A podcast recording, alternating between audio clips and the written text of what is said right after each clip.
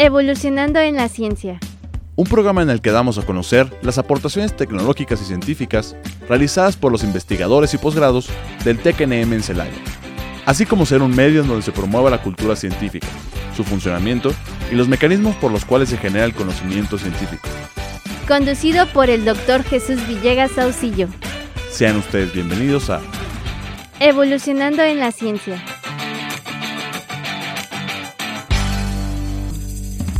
Un gusto y placer saludarles, deseándoles un excelente día de parte de su amigo y servidor Jesús Villegas Auxillo, quien les envía un fuerte abrazo dándole la bienvenida al ciclo de divulgación de la ciencia del Tecnológico Nacional de México en Celaya, titulado Evolucionando la Ciencia, que se transmite a través de XHITC Radio Tecnológico de Celaya, el sonido educativo y cultural de la radio, en el 89.9 de FM Internet y también a través de Spotify para comunicarse y darnos a conocer sus comentarios por correo electrónico, evolucionando la ciencia, todo junto sin espacios, evolucionando la ciencia arroba itcelaya.edu.mx y el número 461-150-0356 a través de WhatsApp para que nos hagan favor de llegar sus comentarios.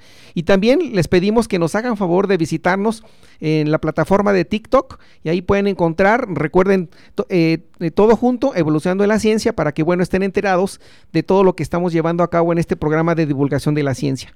Y bueno, el día de hoy, dentro de la tercera temporada de Evolucionando la Ciencia, tocaremos el tema titulado Redes de Investigación o laboratorios nacionales, cuál es el camino a seguir. Y está con nosotros nuestro invitado, el doctor Héctor Javier Vergara Hernández, quien la verdad le agradezco mucho estar aquí con nosotros. Un placer, doctor Jesús. Eh, para mí es eh, muy importante eh, dar a conocer precisamente estos temas tan importantes para el Tecnológico Nacional de México.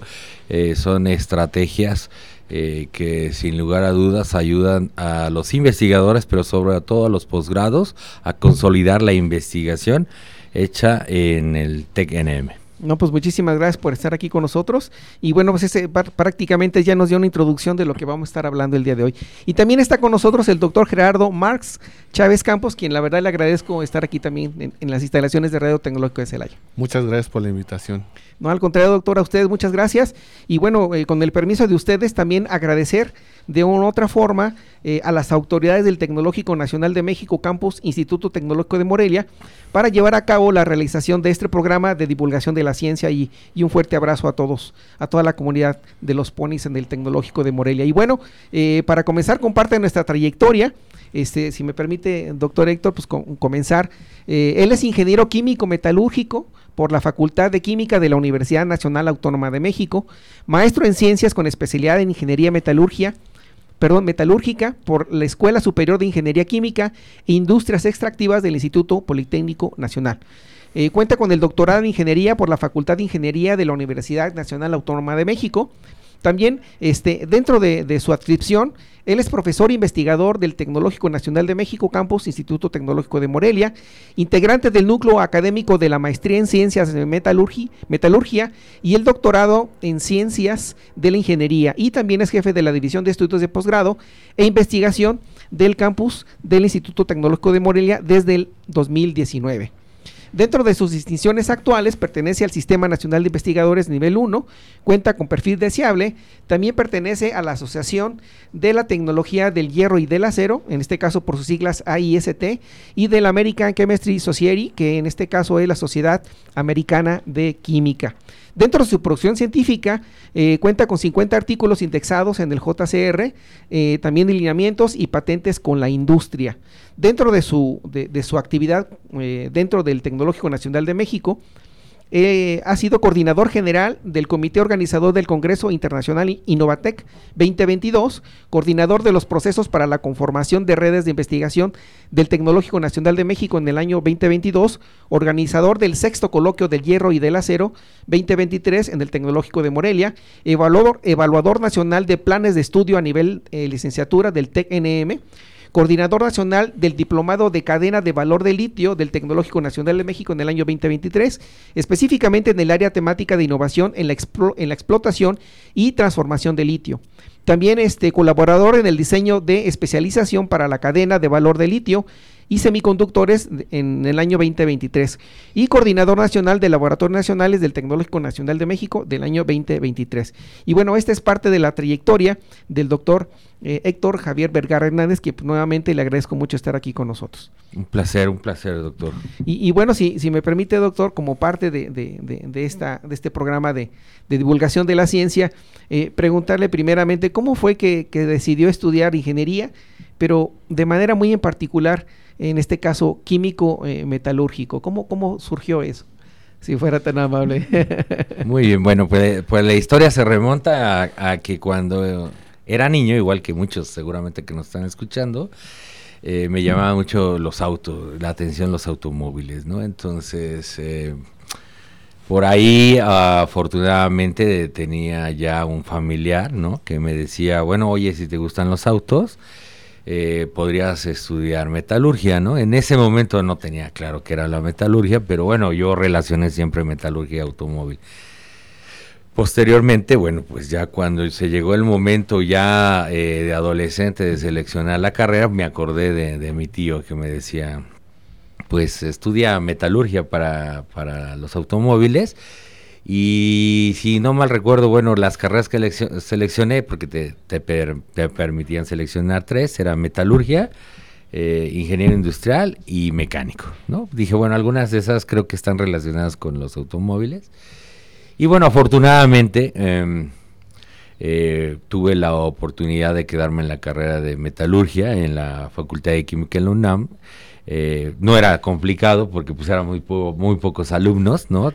quiero que sepan tus radioescuchas que son carreras donde a lo mucho eh, ingresan 20 estudiantes. La verdad es son, son grupos que muchas veces ni se llenan.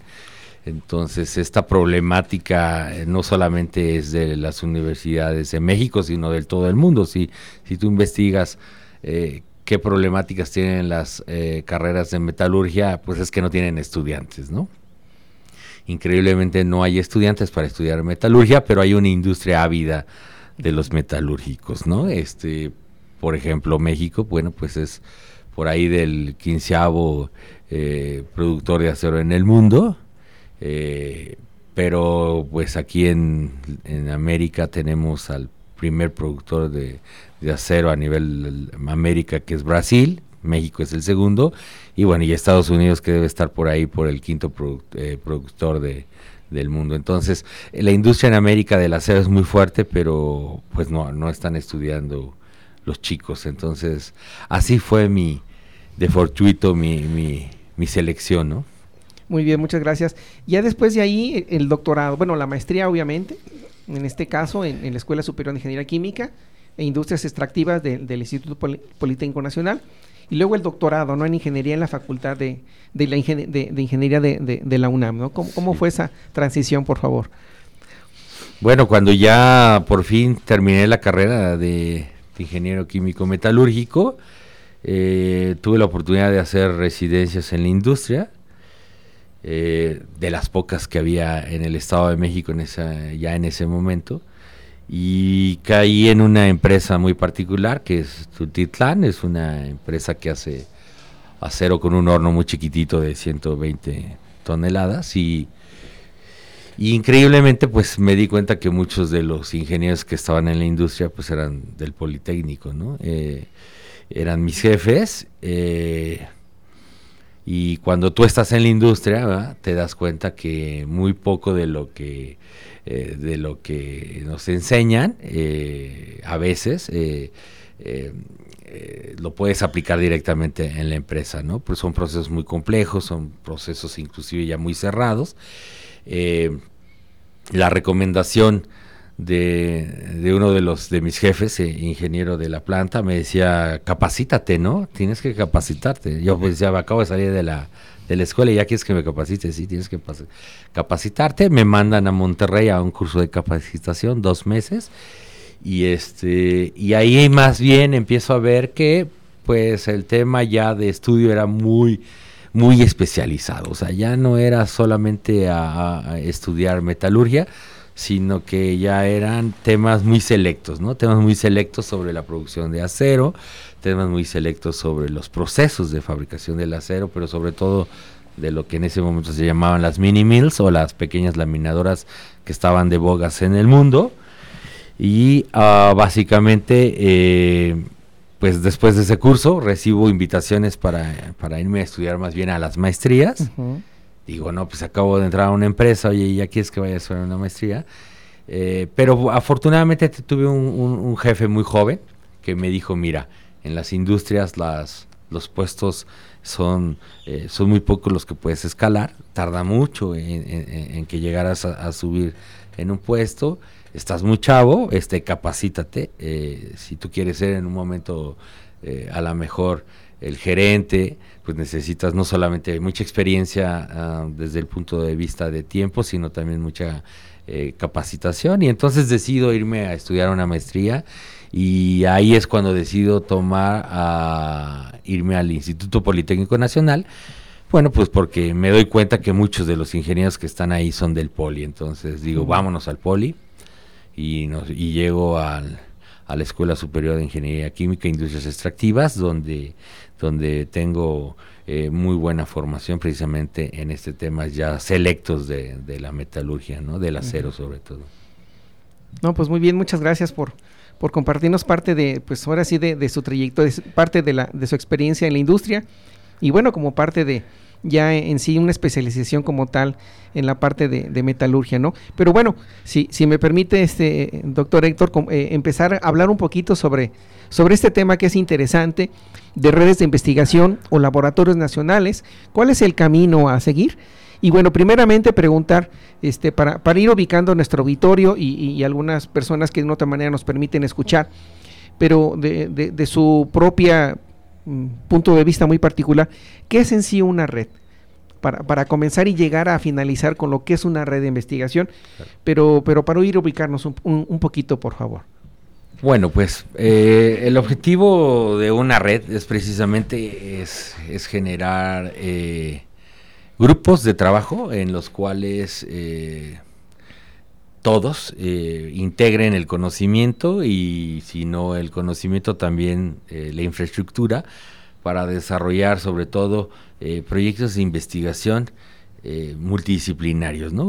cuando tú estás en una institución donde estás en un posgrado y quieres desarrollar una investigación, pues lo primero es que empiezas a darte cuenta que la problemática realmente es multidisciplinaria, ¿no? Es un proyecto a lo mejor sí de tema del acero, efectivamente, pero también te encuentras que para poderlo solucionar, pues definitivamente necesitas el cocheo o la colaboración de un electrónico, ¿no? Todos sabemos que para producir acero, pues se necesita un horno de arco eléctrico y básicamente un horno de arco eléctrico son electrodos de grafito donde les haces pasar una corriente muy fuerte y esa corriente funde el acero, ¿no? Entonces, si tú quieres optimizar, si tú quieres eh, minimizar el consumo energético, eh, maximizar la vida de los materiales, proteger el tema de la transferencia de calor. Eh, no solamente te tienes que enfocar eh, en lo que tú sabes, sino eh, integrar grupos. ¿no? Y precisamente las redes, las redes son este, este, esta integración del conocimiento, esta integración de equipos, esta integración necesaria para que realmente una investigación no se quede eh, ahí en un escritorio, ¿no? Eh, sino que cuando tú estás realmente eh, convencido de que la investigación tiene que trascender desde el punto de vista de aplicar, desde el punto de vista de que llegue a lo mejor a, tener un impacto, este, sí necesitas definitivamente asociarte, ¿no? Y, realmente las redes es una necesidad, es una necesidad que tiene el investigador para ir más allá más allá de hacer una investigación de un tópico muy selecto, eh, cuando uno quiere entonces impactar, pues no hay otra más que asociarse. Y ahí empieza precisamente una red, ¿no? Perfecto, muchas gracias. Y, y, de ahí, bueno, ya de que de una otra manera, pues bueno, se integran, en este caso, eh, los investigadores o personas que de una otra manera buscan un fin en común como tal aunque ya nos platicó un poquito de, parte de lo que es una red de investigación, nos podía platicar y, también un poco más sobre cómo se conforma una red, aunque bueno, ya nos mencionó un poquito de en la parte que puede ser multidisciplinarios, pero hay algo ya en, particular, por ejemplo, alguna documentación, algunos lineamientos, ciertas eh, convocatorias, como para ya de una, una, manera de decir, bueno, vamos a formar eh, una red con, ciertas características. No sé si me di a entender en la pregunta, por favor. Sí, sí, o sea, al, inicio el investigador forma la red por necesidad. Y después lo que vemos es que la red es muy productiva y lo que, lo que el siguiente paso cuando tienes una red o una asociación de colaboradores productiva, eh, lo que buscas es ahora eh, que esta red esté certificada o reconocida o avalada.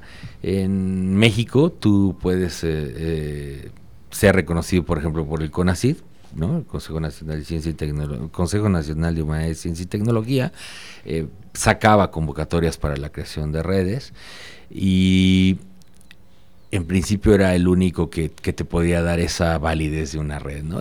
lo que el Tecnológico Nacional de México, las autoridades del Tecnológico Nacional de México, se dan cuenta en el 2022 eh, que algunas de las convocatorias dejan de salir.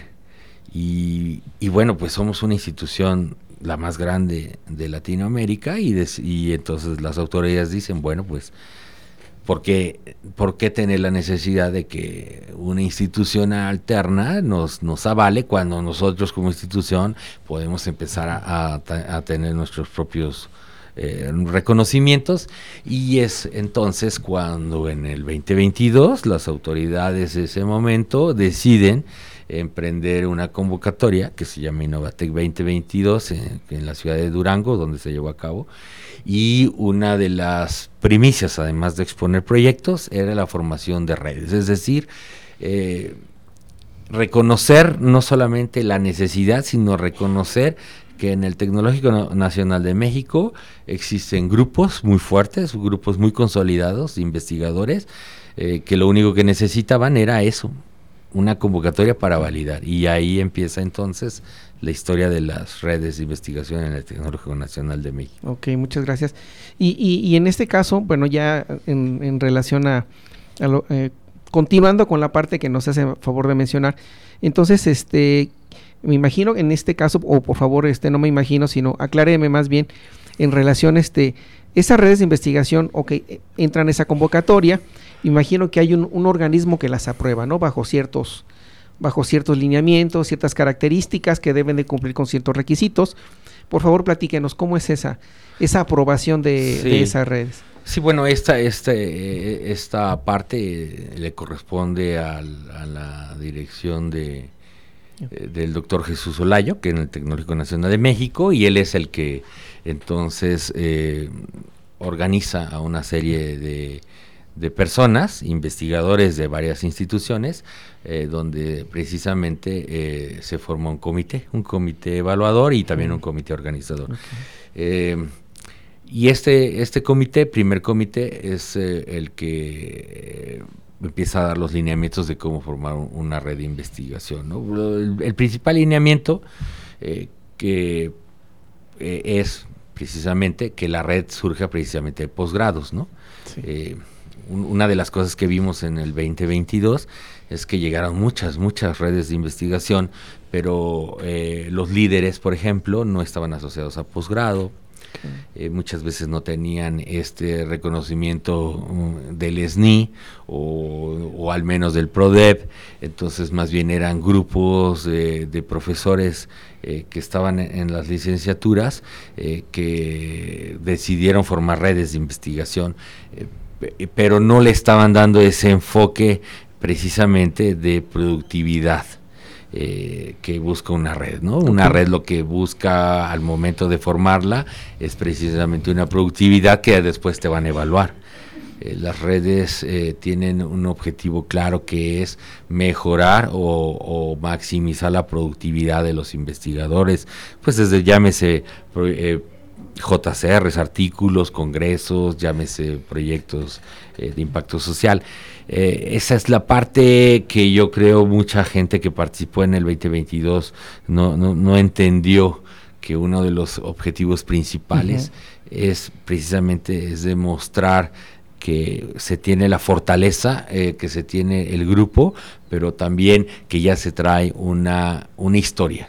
O sea, cuando tú participas de una red, pues entonces muestras que ya traes tú un background de investigación, de que ya llevas un objetivo, ya prácticamente lo único que necesitas es ese reconocimiento para después pasar a, una red consolidada, inclusive una red internacional. Muy bien. Y, entonces esta red, de una otra manera, cuando ya, ya es aceptada o ya es este validada y dice, adelante, luz verde. Eh, eh, obviamente que tiene que haber una producción, ¿verdad? Pero algo importante que también quiero comentar en relación a la generación de recursos humanos. Ese es un punto también importante que consideran como parte de los de esas redes de, investigación. Sí, eh, por eso te mencionaba que aunque no es, aunque no lo dije de forma explícita, pero cuando yo hablo que las redes surgen de los posgrados, implícitamente están involucrados la formación de recursos humanos de alta, de alta calidad, este, llámese maestría o doctorado, eh, las redes, por supuesto, de investigación, eh, una de las de la parte fundamental, pues es otra vez la movilidad, ¿no? Eh, una de las problemáticas que muchas veces tenemos en las instituciones para que un estudiante pueda salir, inclusive un profesor pueda salir, pues es que no tienes cómo demostrar eh, que vas al tecnológico de Celaya, oye, ¿a qué vas al tecnológico de Celaya? Pues es que formo parte de un grupo de investigadores y, y ¿dónde está un documento que avale eso, no? Porque no te puedo dejar salir o cómo demuestras que estás haciendo investigación. Entonces, precisamente el TGNM, eh, al momento de reconocer las redes de investigación, bueno, pues tenemos un documento oficial, eh, inclusive para participar los, los directores firman una carta, ¿no? Donde le interesa, por supuesto, eh, que los investigadores de su instituto generen o sean más productivos y, entonces es como que la parte eh, que nos permite eh, ahora sí tener movilidad, inclusive, bueno, como ya se vio en esta convocatoria de, eh, de proyectos de investigación eh, del TGNM, ya, ya hay una convocatoria inclusive para los, las redes de investigación. ¿Eres, parte de una red? Sí. Ah, bueno, entonces eh, tú puedes bajar también recursos del Tecnológico Nacional eh, para incentivar a estos grupos ¿no? de trabajo. ¿no? ¿Y, cuántas redes de, de, investigación tiene el TGNM? Pues actualmente en la convocatoria de Durango se generaron ocho redes a, nivel nacional. Eh, y es importante eh, mencionar que una de las redes que se reconocieron precisamente es el Instituto Tecnológico de Celaya, que es la, la red de electromovilidad, ¿no? Es eh, donde presentaron una propuesta muy interesante, es una red ya muy consolidada, es un, son un grupo de investigadores eh, muy grande, ¿no? más de 20 instituciones ahí están participando, no solamente del Tecnológico Nacional de México, sino de otras instituciones. Eh, y bueno, la verdad es que es una red muy fuerte y esta red seguramente le va, va, a traer muchos beneficios a la institución y, y sobre todo a los posgrados. ¿no? Muy bien, muchas gracias. Y, y, en este caso, y bueno, preguntar también lo, relacionado al siguiente tema, ¿no? Que también va muy, muy a la par, en relación a los laboratorios nacionales, ¿no? Entonces, eh, igual, si, si fuera tan amable de, darnos a conocer, eh, ¿qué es un laboratorio nacional? Me imagino que está conformado por algo, eh, obviamente por redes, pero si nos puede dar un poquito una explicación más, más a detalle, por favor. Pues mira, el Laboratorio Nacional es una, es una propuesta del Consejo Nacional de Humanidades, Ciencia y Tecnología para precisamente reconocer ahora a los grupos de investigadores que ya no solamente hacen investigación, son productivos eh, y per se están consolidados, sino ahora son inclusive ya grupos de especialistas que dan servicios. Entonces cuando llegas ya a una consolidación donde el investigador no solamente es líder en un área, sino ahora brinda servicios a, los mismos investigadores o inclusive a los sectores, a los diferentes sectores de la pentahélice, llámese empresas o gobierno o, algunas otras eh, eh, entidades. Eh, en ese momento el, Consejo Nacional de Ciencia, Humanidades y Tecnología decide darles una, una validez de laboratorio nacional, es decir, te reconocen como un grupo de expertos ya consolidados eh, cuya característica principal es que puedes dar un servicio. Eso es lo más importante. Entonces ya no solamente estamos hablando de ser productivos, sino que ahora ya tú puedes generar un servicio y sobre todo ese servicio es diferenciador importante para eh, el entorno eh, de económico o el económico o de ciencia y tecnología en el que estás, ¿no? Ok, pues muchísimas gracias.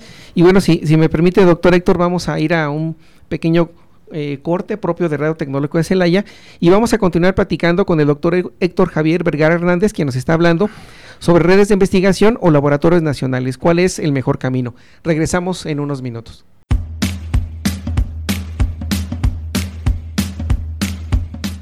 En un momento regresamos a Evolucionando en la Ciencia.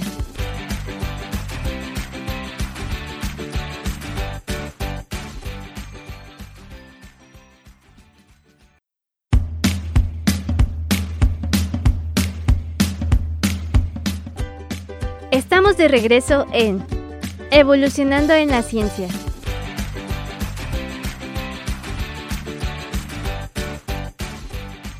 Pues nuevamente auditorio, regresamos aquí a las instalaciones de Radio Tecnológico de Celaya, recordando que estamos ubicados en el Campus 1, en el edificio Rosa, así es conocido eh, eh, de una manera por, por toda la comunidad del INSE, en este caso el edificio H también así es como, como se conoce, ¿no? Y recordando que estamos platicando redes de investigación o laboratorios nacionales, ¿cuál es el camino a seguir con el doctor Héctor Javier Vergara Hernández?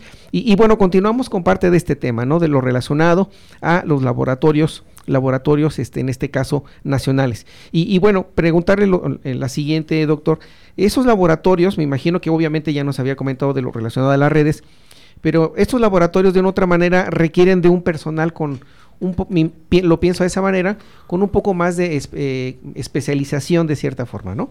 Eh, si fuera tan amable de, de, de, poder responder. Sí, efectivamente, o sea, el tema de los laboratorios nacionales, eh, el diferenciador es dar servicios, ¿no? Y cuando tú ya vas a dar servicios, entonces... primero necesitas que el personal que va a entrar a este laboratorio nacional pues está convencido de, que el objetivo es ahora eh, atraer recursos, ¿no? Eh, em, y, que lo que tú conoces, lo que tú sabes hacer, eh, se vea traducido en, dinero para el beneficio, por supuesto, de la institución, del equipamiento, inclusive de la infraestructura en general de, de, tu laboratorio o de tu grupo de investigadores, ¿no? Entonces, sí tiene ahí un tema una peculiaridad, no todos los no todos los investigadores a lo mejor tienen esta mentalidad para poder estar eh, en un laboratorio nacional. Este, y ahí es cuando encuentras otro tipo eh, de profesiones llamadas tecnólogos, ¿no? O sea, gente eh, que aunque no se ha dedicado a la parte de investigación pura, eh, pero sí tiene mucha experiencia en la industria y al final eh, lo que busca las empresas es resolver un problema y tú sabes que cuando tienes que resolver un problema pues debe ser práctico, ¿no? La industria quiere practicidad y sobre todo prontitud, ¿no? Entonces ahí viene ya un tema pues eh, de gente que, que esté comprometida a, a, resolver problemas, pero además bajo presión, ¿no? Porque ya estás hablando que tienes un cliente llamado empresa, ¿no? Pero ese tipo de experiencias te las puede contar muy bien eh, Gerardo Marx, que, que, ha tenido también ahí eh, a bien eh, formar un laboratorio nacional en, nuestro instituto, ¿no? En el Instituto Tecnológico de Morelia. Sí, muchas gracias. Y, y, y por favor, este doctor, este, si fuera tan amable de, platicarnos, ¿no? que de hecho es un ejemplo muy real de lo que estamos platicando el día de hoy en relación a los laboratorios nacionales, y es el laboratorio de diseño electrónico y sistemas embebidos. ¿no? Por favor, platíquenos eh, su experiencia, doctor, cómo ha sido este trayecto desde que pues prácticamente comenzó la gestión hasta ahora que pues prácticamente ya es un laboratorio pues prácticamente consolidado. Si fuera tan amable, por favor. Sí, fíjate que es muy interesante lo que dice el doctor Héctor precisamente tuvimos que pasar todo este camino de la conformación de un grupo hasta llegar a un laboratorio, pero sin saber nada, ¿verdad? sin tener una guía y ni siquiera saber que existían los laboratorios nacionales. Entonces, efectivamente, el inicio de este trabajo se dio porque una empresa se acerca a, la institución, eh, quería que se le diseñara específicamente sistemas de alimentación conmutados, es decir, las fuentes de poder que se utilizan en un dispositivo electrónico, como las computadoras, teléfonos, etcétera. Y eh, pues efectivamente eh, teníamos nosotros la experiencia en diseño, simulación, ciertas cosas, ¿no? Pero necesitábamos de más puntos de vista, gente del área de industrial, algún tecnólogo, alguien que nos apoyara con la parte de cómo saber proponerle a la empresa cuántos prototipos, cuánto costaban, su retorno de inversión, cosas que normalmente uno como ingeniero y en ese tiempo maestro en ciencias pues no realizas. Eh, y efectivamente tuvimos que hacer eso que comenta el doctor Héctor, conformar un grupo multidisciplinario y empezar a trabajar para darle esta respuesta a la empresa. Y pues eh, eh, colaborando con la empresa empezamos a, participar en ferias, nos conocen de otras instituciones y nos dicen, oye, está muy interesante lo que ustedes hacen, ¿qué les parece si empezamos a trabajar para desarrollar un proyecto en conjunto? Eh, nos interesa esto que ustedes están haciendo, aplicarlo a otro proyecto y empezamos a, sin querer, eh, empezamos a colaborar con otras instituciones y conformar una pequeña red. En ese momento eh, nos denominaron por parte del CONACIT un grupo de investigación regional emergente. Así nos dijeron, ¿no? Son un grupo de investigación y están en diferentes lugares y los vamos a apoyar con algún recurso para que sus laboratorios empiecen a, crecer y puedan dar mejores servicios a la industria. Perdón, doctor, que le interrumpa. Eh, eh, eh, este, este laboratorio está constituido, si nos podía platicar, es multidisciplinario por lo que entiendo, ¿verdad? Sí, es multidisciplinario. Si nos pudiera platicar sobre eso, por favor. Sí, los participantes del laboratorio este, son de la Universidad de Zacatecas, la Autónoma de Zacatecas, el Tecnológico del Dorado, y este el Instituto Tecnológico de Morelia. Y particularmente cada uno de nosotros ataca diferentes áreas de proyectos. Particularmente Zacatecas está muy enfocado al diseño de sistemas embebidos. Nosotros al diseño electrónico y este la parte del dorado a los microsistemas y al momento de que se conformó todo este estos estas instituciones decidió que el laboratorio fuera eh, sistemas embebidos, diseño electrónico y microsistemas. Es el CDAM, es el nombre del laboratorio ante el CONACIT. Y eh, una vez que se conformó como grupo regional, eh, nos dijeron, la misma gente de CONACIT, hoy participen por un laboratorio nacional. Ya tienen el grupo de investigación, ya dan servicios a la industria, tienen mucha colaboración con empresas, tienen patentes, ah, tienen eh, artículos, modelos, eh, diseño industrial, etcétera, etcétera, etcétera, ya tienen la productividad. Solamente necesitan participar y llenar esa información en la plataforma. Y mm, en 2018, 2017 nos aceptan como laboratorio nacional eh, de nueva creación. Y pues nos hasta actualmente seguimos participando como laboratorio. Somos un laboratorio ya reconocido eh, por parte del CONACYT pues muy muy buena experiencia bastante bastante interesante. Y, y por ejemplo a cuántas empresas relativamente hasta el momento han atendido una aproximada, bueno, no exacto, un aproximado, por favor. Normalmente teníamos por año un aproximado de eh, entre 5 a 15 servicios. Eh, y nosotros los denominábamos pequeños servicios a, ese tipo de cosas de a ver un análisis de rayos X, una metalografía, microscopía, eh, unas análisis con sistemas este, de señales, etcétera. Eso le llamamos pequeños eh, proyectos o, reportes, pero normalmente se nos acercaban empresas para hacer todo un proyecto por un año aproximadamente. Y esos eh, por año atendíamos alrededor de unos dos, tres proyectos.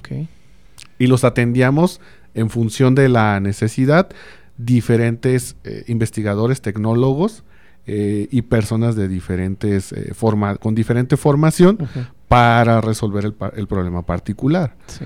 Había cosas desde diseño de una piscina de enfriamiento en una industria metalúrgica hasta el diseño de un embalaje para las figuras de Capula, las famosas este eh, se me fue el nombre de las um, Calaveras. las calaveras, Calaveras, sí, de, de, de Capula, pero llevaba todo un diseño Muy elaborado. muy elaborado. Sí, entonces la- la- las, las instituciones que se nos acercaban eran muy diferentes. Pero sí, por año podríamos decir que entre 10 a 15 empresas eran las que se atienden. Bastante interesante, pues muchas gracias, doctor Gerardo, por compartirnos parte de esta experiencia. Y, y, doctor Héctor, por favor, si, si fuera tan amable de, de- de poder, bueno, responder la siguiente pregunta, que es parte de, de la temática, ¿no? Redes de investigación o laboratorios nacionales, ¿cuál es el camino a seguir? Si fuera tan amable de podernos ampliar respecto a ello. Claro, entonces un poco eh, precisamente dándole seguimiento a la respuesta del doctor Gerardo Marx, es como te puedes dar cuenta, lo- el primer paso es, prime- es formar un grupo, es un consorcio, ¿no? Es decir, tú tienes que tener colaboradores. Ok. o sea, ya sea, y cuando digo colaboradores, pues ya son más de dos, ¿no?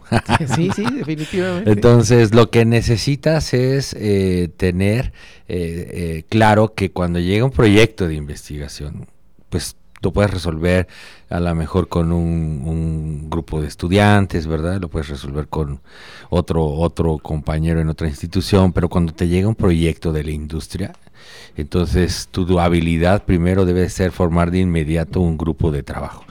Y en ese grupo de trabajo, como te puedes dar cuenta, pues ya sol- no solamente el investigador es el importante, ¿no? Necesitas al ingeniero industrial, súper importante el ingeniero industrial, ¿no? Porque realmente ellos son los que te pueden decir esta, esta parte de, de- de desglose inclusive de cuánto te va a costar la investigación, ¿no? Necesitas al economista, necesitas por supuesto al de materiales, al electrónico, en fin, necesitas eh, tener además la certeza de que ese grupo de trabajo, pues nos van a pagar para hacer un proyecto a la industria, Sí. pero tiene inicio y fin. A veces los proyectos de investigación tienen inicio y no, no terminan, ¿no? Llevas un año y sigues investigando, dos, sigues investigando, y llevas cinco años y, y sigues investigando. Pero eh, los problemas de la industria tienen un inicio y tienen un fin. Y te comprometes y firmas cartas. Inclusive hay cartas de confidencialidad, no puedes publicar. Eh, no, eh, eh, la institución, pues obviamente firma convenios y acuerdos de que recibió una fuerte suma de dinero. Y entonces, pues ya también está el nombre en riesgo de la institución. Hay que, hay que cumplir con el proyecto. Y, pero es muy bonito, es muy bonito porque te das cuenta de, de que en México se requiere mucha ingeniería, ¿no? Lo- yo creo que aquí lo más importante es que eh, decirle a los jóvenes que nos están escuchando es que el país necesita ingenieros. No son suficientes los que está los, los que se están haciendo en el Instituto Tecnológico de Celaya. No son suficientes. No son suficientes los que genera Morelia. Se necesitan más ingenieros. Y el, y el, y el ejemplo pues, son los proyectos que nos llegan, ¿no? Son de ingeniería. Así Como te diga, ingeniería básica, a veces ingeniería muy complicada, pero son proyectos de ingeniería. Eh, aquí la ventaja, que, que creo que también vale la pena decirlo a, a los investigadores que nos están escuchando, es que eh, tú a veces llegas con una empresa y dices, soy el Laboratorio Nacional CDA. Entonces ya de entrada dices, ah, es- un laboratorio nacional certificado por el CONACYT. Ah, entonces te, te dan entrada, ¿no? A, a veces lamentablemente las industrias dices, oye, pero tú como profesor, ¿qué me puedes enseñar, no? Eh, entonces yo creo que nosotros hemos jugado muy bien ese, ese, ese nombre de Laboratorio Nacional lo hemos utilizado pues para dar servicios desde empresas desde el norte del país, Veracruz, o sea, lugares que no están en nuestro entorno, ¿no? Eh, nosotros nos movemos como Laboratorio Nacional, no atendemos empresas solamente de Michoacán, sino atendemos a empresas de, de- de cualquier parte del país eh, que estén dispuestos a pagar. ¿no? Entonces, eh, y nuestros precios son muy competitivos como laboratorio nacional. Entonces hemos hecho una muy buena sinergia eh, porque también eh, en varios de los proyectos participan los estudiantes. Entonces los estudiantes también se dan cuenta de las necesidades del país, de dónde están las problemáticas, qué, qué realmente qué tipo de problemáticas son, ¿no? Cuando dices ingeniería, pues qué nivel de ingeniería, pero sobre todo se dan cuenta que pueden resolverlas, ¿no? Entonces yo creo que eso es muy motivante, que un estudiante, ya sea de posgrado o de licenciatura, que a veces colabora también con nosotros, se den cuenta que tienen toda la capacidad de llegar a una empresa y resolverles eh, problemas, ¿no? Eh, porque al final, pues a eso van a una empresa, ¿no? Cuando se contratan, ¿eh? Van a, a resolver problemas. Qué, qué, bueno que ya desde su primera experiencia como laboratorio nacional, pues ya vayas, vayan con esa certidumbre que son muy buenos, ¿no? No, pues muchas gracias por compartirnos parte de, de, de esta de este tema que la verdad es bastante interesante por la cuestión de, pues obviamente de consolidar un, una, a una institución y un laboratorio, pues no se diga más, ¿no? Eso, eso es para, para la institución como, como tal, pues es muy importante y para el grupo que forma parte de esa red o de ese laboratorio, pues no se diga, ¿no? Es algo, una, una actividad muy, muy bonita. Y bueno, este doctor, si, si me permite también, este, de una otra manera, este, bueno, pasar a la siguiente temática como parte de, del programa Evolución de la Ciencia, que estamos hablando de este tema tan interesante, pero eh, igual, eh, pasar a, a, la siguiente temática, como le comentaba, que se llama preguntas rápidas. ¿no? Vamos a salir un poquito del, de, de este tema de las redes y, y, de los laboratorios y conocer un poquito más quiénes, quiénes, quiénes son nuestros invitados, ¿no? En este caso, doctor, este Héctor, preguntarle cuál es, cuál es su película favorita, doctor. Y mi película favorita, wow, este complicado. Fíjate, eh, definitivamente eh, una de mis películas favoritas es eh, Perfume de Mujer. Okay. ¿no? Es una, una película muy bonita. Este, y desde el punto de vista también de, pero me encantan las guerras de las galaxias por todo los temas de ingeniería que, y ciencia ficción ¿no? Que hacen soñar, que lo hacen soñar a uno primero como joven y bueno, ahora ya como investigador te das cuenta que dices, wow, muchas de lo que, que se decían ahí pues eran posibles, ¿no? Con un sí. poco ya de tecnología, ¿no? Entonces, este, yo creo que para muchos de nuestra época eh, las guerras de las galaxias fue un parteaguas, sí. ¿no? Un parteaguas de, de las películas de, de estas de ciencia ficción. Sí, definitivamente. Y doctor, Gerardo, ¿cuál es su película favorita? muy difícil, muy difícil. bueno, pero um, actualmente, puede ser que actualmente una de las películas favoritas que tengo son, están relacionadas con anime, dibujos animados. Eh, se llama eh, El Castillo Vagabundo. Es okay. una película muy, muy bonita. Eh, y precisamente tiene que ver con, cuestiones de que tocan cosas de magia y, se, y, y, bueno particularmente a mí me gusta mucho que los dibujos proyectan eh, muchos colores este muchas cosas que a veces en la vida real uno no puede visualizar y creo que te transportan muy bien esa, esa parte ¿no? de la animación muy bien. Pues muchas gracias. Eh, y, y, preguntarles ahora, ¿cuál es su, su, estilo de música preferido? A mí en lo particular eh, sí. me, me, me, encanta la, la, la, música barroca. Es, un, es un tema de relajación. Eh, sabes que cuando yo empecé a estudiar este, química, me encantaba ir a la biblioteca y estar solo, imaginar que estaba ahí estudiando en estas grandes... Este, eh, eh, bibliotecas que tenía antes la iglesia, ¿no? Que, que donde se acumulaba el conocimiento. Entonces, eh, me encanta, me encanta para relajarme. Este, aunque en mi casa me dicen que quita esa música. Pero realmente me, me, encanta ese tipo, ese tipo de música, ¿no? Eh, no, no hay muchas, no hay muchas palabras, pero eh, no sé, el tema de relajación creo que es muy importante sí. en este mundo estresante, ¿no? En el que vives, ¿no? Eh, eh, sobre todo cuando eres una persona de la Ciudad de México. Bueno, yo viví mucho tiempo en la Ciudad de México, donde el estrés era algo normal, ¿no? Lo que buscas es a veces relajación, sí. ¿no? Doctor Gerardo. Eh, bueno, yo particularmente me inclino mucho por el rock. Eh, con mis hermanos tenemos un, grupo de rock. Y yo creo que eso es por influencias ahí de los, de los papás, ¿no? Que ellos escuchaban mucho de ese rock viejito, Deep Purple, Led Zeppelin, eh, Black Sabbath, ese tipo de, grupos. Y pues se nos quedó ahí muy inculcado. Mm. Y ahí, ahí, ahí seguimos. De hecho, eso es lo que es el tipo de música que tocamos. Ok, muchas gracias. ¿Su comida eh, favorita, doctor Héctor? No, pues definitivamente este, los famosísimos eh, chiles en nogada, ¿no? Eh, septiembre, mes de la patria, eh, no solamente trae festejos, sino una de las de los guisos más ricos, ¿no? Que, tiene el país. Entonces, amo los chiles en nogada. Ok, doctor Gerardo. de México, pues pozole, corundas, ese tipo de, comida es muy, muy, rica. Muy, muy rica, como no, gracias. ¿Su hobby, eh, doctor? Híjole, hobby. Qué ah, triste decirte que no tengo hobbies. este. Muy bien. Pues yo creo que el hobby que, que como persona ya adulta, pues es ver series. Este.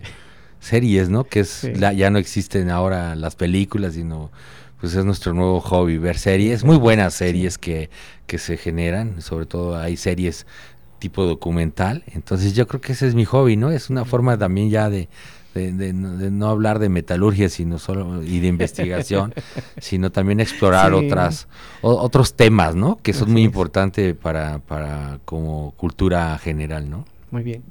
Este, doctor. Eh, la música. La música. sí. La batería. Muy bien, gracias. Eh, ¿Bebida favorita, doctor Héctor? Híjole, ahí sí me agarraste, fíjate. Yo creo que cualquiera que tenga más de 5 grados, ¿no? Eh, no, yo creo que las eh, últimamente lo, algo que he descubierto es precisamente eh, las cervezas que, hechas a, artesanalmente. creo que las empiezo a disfrutar, sobre todo por este tipo de sabores fuertes. Entonces creo que me estoy volviendo un poco adicto a este tipo de, bebidas artesanales que afortunadamente en México este también es potencia, ¿no? Bastante, sí. Eh, doctor Gerardo. Igual, igual, cerveza artesanal o hecha en, casa y el mezcal. Es ah, no se diga más. no, pues muchísimas gracias por hacernos favor de, de, responder estas preguntas. Y claro, sin olvidarnos de este tema que, que, que, es muy importante, ¿no? Y también comentar a nuestro auditorio que, que el doctor Héctor Javier Vergara Hernández en unos cuantos, específicamente a las 12 horas mediodía, estará también impartiendo una, una, conferencia relacionada a este tema de redes de investigación y laboratorios nacionales aquí en, en la sala audiovisual de, de, esta Casa de Estudios del Tecnológico Nacional de México en Celaya. Y de ahí pues, nos va a platicar de una otra manera un poco más, ¿verdad? Con un grupo de, de investigadores que tienen el interés de, sobre esos temas de red de investigación y, y obviamente de, conformar un laboratorio nacional, que es algo que también muy, muy importante. Agradecerles de una otra manera por estar aquí con, con nosotros y pedirle, este doctor, doctor Héctor, si nos hace favor de regalarnos unas palabras, por favor. Pues antes que nada, sí, agradecer, por supuesto, a, la institución, al Instituto Tecnológico de Celaya, eh, felicitarlos por esta esta eh, radio, ¿verdad? Y este proyecto de divulgación que tienen, yo creo que es muy importante. Uno de los principales eh, inicios de una red es divulgar lo que hacemos, ¿no? Eh, si no divulgamos, pues nunca conocemos qué está haciendo el vecino, qué está haciendo el del otro campus. Entonces yo creo que debería de ser una actividad cotidiana divulgar y posteriormente consolidar este tipo de, de colaboraciones y agradecer a, por supuesto al director de esta institución por, por, seguir apoyando estos proyectos.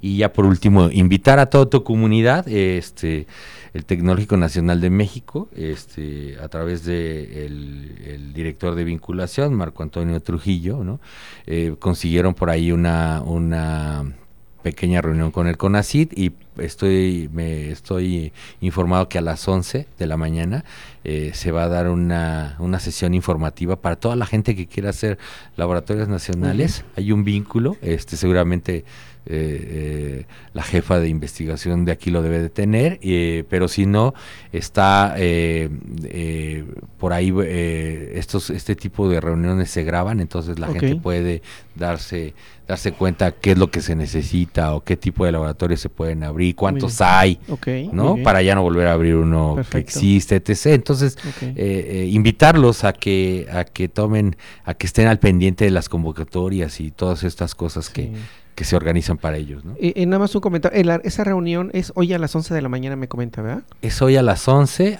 yo todavía no le no abro mi, mi, correo, pero me dicen que ya está ahí la información, este pero si no, en un momento dado te la te la comparto para la gente que quiera eh, pues entrar e informarse ¿no? en la, página oficial del TKNM probablemente ahí podamos no creo que esté porque son son reuniones que con así este lanza ah, así rápido no Muy entonces eh, pero una vez que ya se se terminan, están, quedan ahí grabadas en YouTube, ¿no? Que es lo importante. En YouTube van a encontrar muchas reuniones sobre los laboratorios nacionales, información y este y bueno y este este esta entrevista no eh, de redes de investigación. Y a los que deseen y estén interesados sobre redes de investigación que nos marquen o nos escriban a nuestro correo no sí algún correo doctor donde puedan ahí pues sí mi correo particular de, es Héctor punto eh, vh arroba eh, eh, ahí con gusto puedo recibir y si ponen su teléfono los contacto para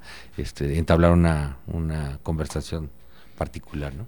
Ok, pues muchas gracias, doctor. Doctor Gerardo, por favor, para despedirnos. Igualmente, muchas gracias por la invitación.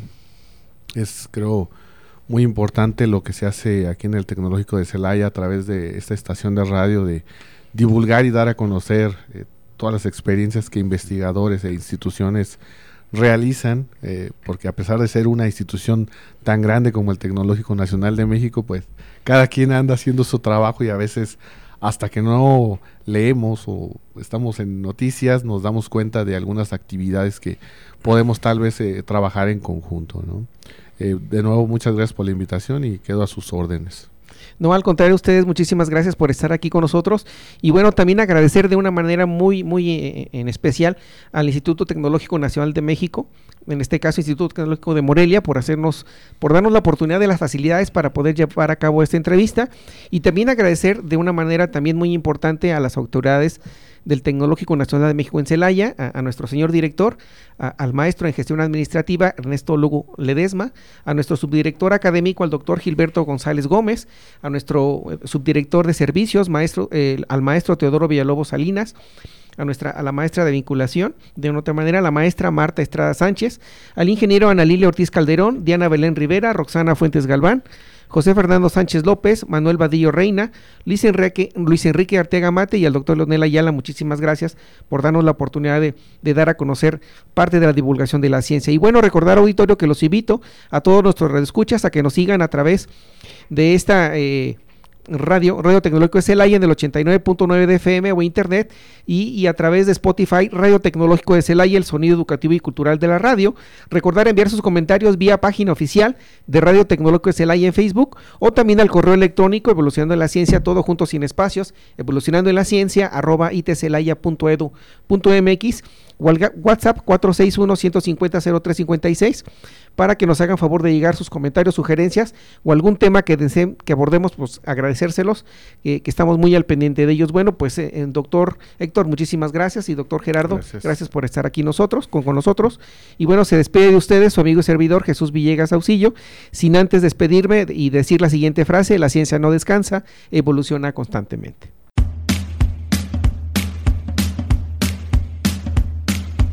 Evolucionando en la ciencia.